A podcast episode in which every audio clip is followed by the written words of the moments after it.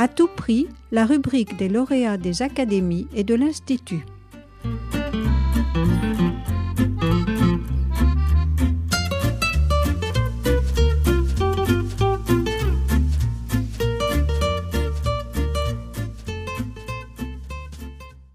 Suis Valérie Carpentier Van Averbeck, euh, j'ai 39 ans, je suis conservatrice au musée du Louvre au département des sculptures et je suis en charge plus spécifiquement des sculptures françaises et européennes du XVIIe siècle. J'ai remporté euh, en 2021 euh, le prix Eugène Carrière de l'Académie française et aussi le prix du Cercle Monterland de l'Académie des Beaux-Arts pour euh, le livre Antoine Coisevaux, le sculpteur du grand siècle, que j'ai coécrit avec mon collègue du château de Versailles, Alexandre Maral, qui est conservateur général et en charge des sculptures du château de Versailles. Dans mon parcours, j'ai d'abord fait euh, l'école des chartes, donc j'ai le titre d'archiviste paléographe. J'ai étudié euh, l'histoire du patrimoine, l'histoire de l'art en parallèle des, études classiques de, l'école des chartes qui forment d'abord et avant tout au métier d'historien. Donc je me suis assez vite spécialisée dans ce domaine. J'ai fait donc l'école du Louvre en parallèle et j'ai préparé ensuite l'Institut national du patrimoine qui permet d'être conservateur dans la spécialité musée. Et mon premier poste en sortant de l'école du patrimoine a été euh, euh, au château de Fontainebleau, où j'étais en charge de diverses collections, euh, notamment les sculptures et les arts graphiques. Et quand j'étais dans mon premier poste, j'ai également soutenu mon doctorat en histoire du patrimoine à l'école pratique des hautes études qui m'a permis en 2015 de postuler au musée du Louvre et, d'être depuis conservatrice des sculptures du XVIIe dans cette institution au quotidien, le, métier de conservateur dans un grand musée comme celui du Louvre, qui est un peu plus spécifique, un peu plus pointu, on va dire, c'est vraiment la charge des collections, la responsabilité des collections euh, sur une période et sur un domaine précis. Donc, élaborer une politique pour euh, gérer au mieux cette collection d'un point de vue matériel, c'est-à-dire euh, gérer les restaurations, tout ce qui est nécessaire, les demandes de prêts, etc. Et puis, faire des projets de valorisation pour ces collections, c'est-à-dire des projets d'exposition, des projets de livres, des projets de mise en valeur avec d'autres d'autres institutions aussi. Puis euh, on est aussi euh, en référence sur notre domaine de spécialité pour l'ensemble des collections françaises, pour les projets d'acquisition au titre euh, du grand département patrimonial des sculptures. Alors pour parler de la jeunesse de ce livre, il faut parler un tout petit peu de l'éditeur, qui est un éditeur particulier, Artena, qui est une association en fait à but non lucratif et qui a pour but de diffuser l'histoire de l'art et euh, d'éditer des livres, euh, des monographies de référence que des éditeurs privés n'auraient pas forcément euh, vocation à, faire pour des raisons économiques. Et c'est tout naturellement que Artena a proposé qu'on fasse Quasvo, Quasvo qui est un artiste très important du règne de Louis XIV en, en termes de sculpture, mais qui n'avait pas fait l'objet d'une monographie de référence depuis un siècle en fait. Donc euh, c'était euh, un, gros travail éditorial et euh, c'est main, dans la main avec l'éditeur qu'on a conçu ce projet de monographie très classique en, termes d'histoire de l'art, mais qui est amené à faire référence et qui manquait réellement dans les livres publiés. Alors effectivement, Antoine Coisevaux, euh, son nom est à peine connu du grand public et euh, les contours de son œuvre restent euh, peu connus pour, la, plupart des gens, même les amateurs d'histoire de l'art et, des musées. Et pourtant, c'est avec François Girardon et, Pierre Puget l'un des trois plus grands sculpteurs du règne de Louis XIV, qui a été un temps de floraison vraiment de la sculpture française. Et effectivement, euh, c'est un artiste qui a été euh, très prolifique euh, durant une longue vie, puisqu'il est né en 1640 et mort, en 1720. Il a sculpté tout au long de sa vie, donc son œuvre est vraiment importante en quantité.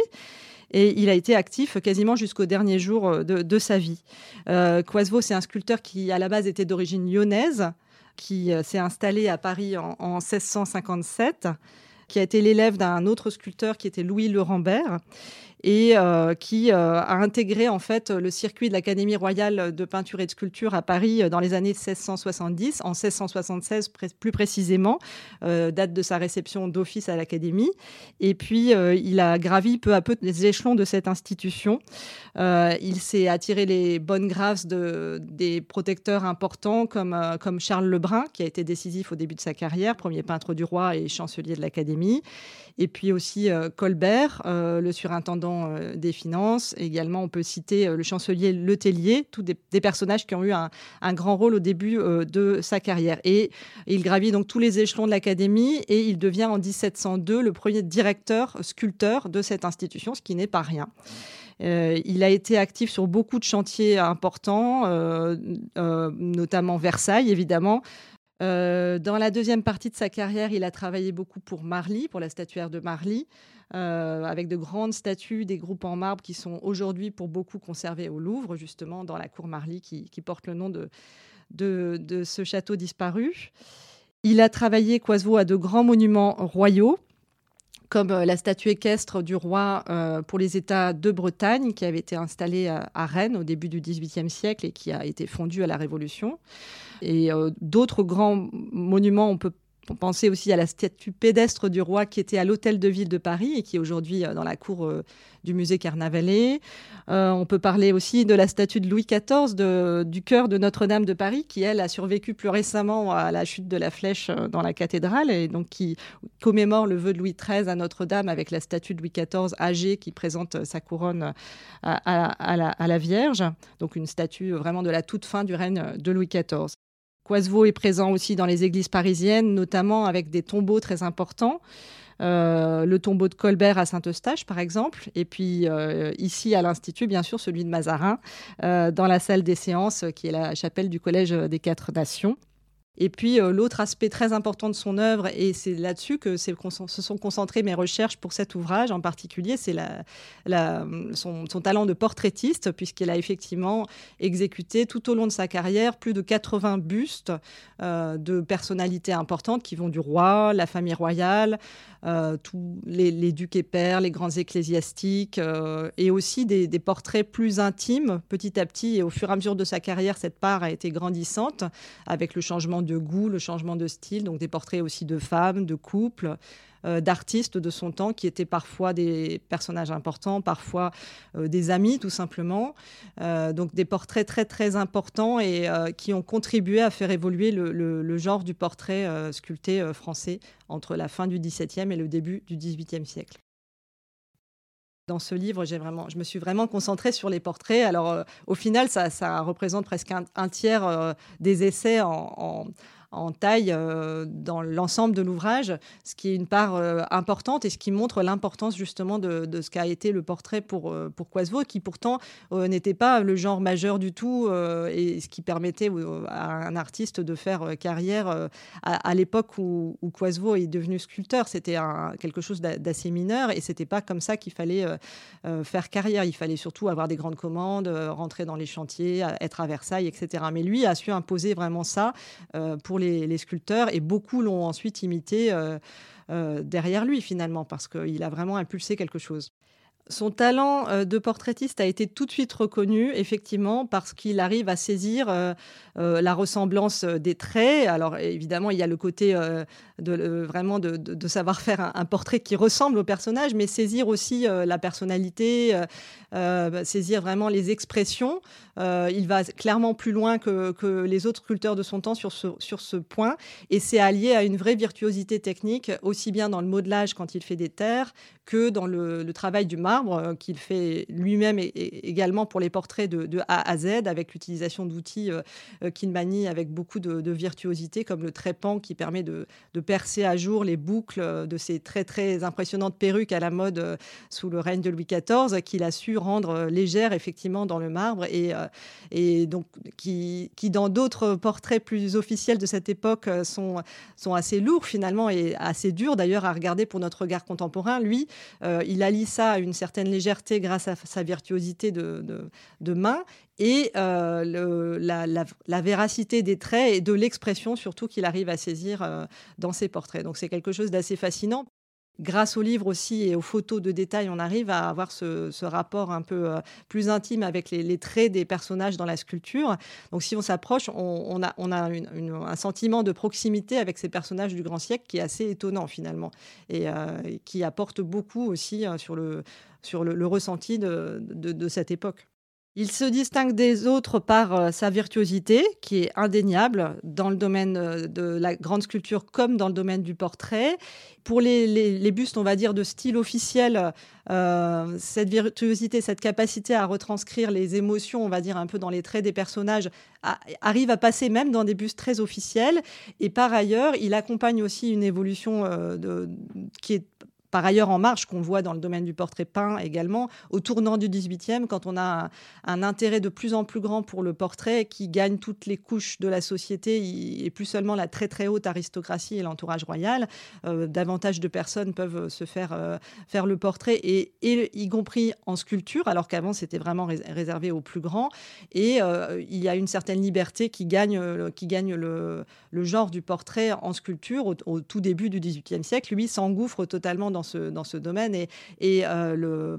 précurseur aussi hein, euh, dans, le domaine de la sculpture pour faire des, portraits de, de, format plus réduit avec euh, moins de, de fioritures, moins de, choses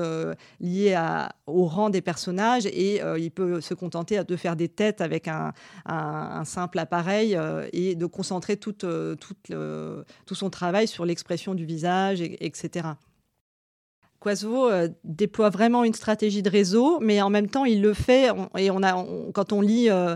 euh, toute la documentation autour de, lui et de, ses rapports avec les personnages, on comprend qu'il devait être d'un caractère assez facile, assez jovial, qu'il savait s'attirer les bonnes grâces des personnages. Et le portrait a été un moyen aussi pour lui de s'attirer les bonnes grâces, aussi bien de l'entourage royal que des plus grands personnages, parce qu'il a fait de sa propre initiative ses portraits, parfois sans que les personnages ne lui demandent, mais en, leur offrant, et euh, ce qui lui a permis ensuite d'avoir des, commandes euh, euh, dans d'autres domaines, dans le domaine de la sculpture de jardin, etc. On pense à Colbert, par exemple, au tout début de sa carrière. Donc, il a fait de sa propre initiative le, portrait de Colbert, ce qui n'était pas sans risque, mais comme ça a été un éblouissement pour tout le monde, ça a été totalement gagnant pour lui. Et par ailleurs, il a su entretenir des relations très étroites avec tous euh, ses commanditaires, avec les grands architectes qui avaient la main euh, sur les chantiers royaux, comme euh, Jules Ardouin-Mansart, par exemple. Et on, comprend bien qu'il a su se faire beaucoup d'amis, entretenir cette amitié, faire des cadeaux et, s'entourer de beaucoup de gens, aussi bien parmi les artistes que parmi les grands personnages, et aussi toucher l'entourage royal, le roi lui-même, qui a apprécié ses portraits par Quasvos, qui lui a ouvert beaucoup de portes, évidemment. Donc c'est toute cette stratégie de réseau qui, ça peut paraître négatif quand on parle de stratégie, parce que voilà, mais en même temps, il a su construire sa carrière et entretenir de bonnes relations avec beaucoup de monde, alors que d'autres artistes, c'était plus compliqué de caractère et malgré tout, ça, ça peut avoir des, des aspects négatifs aussi dans les commandes.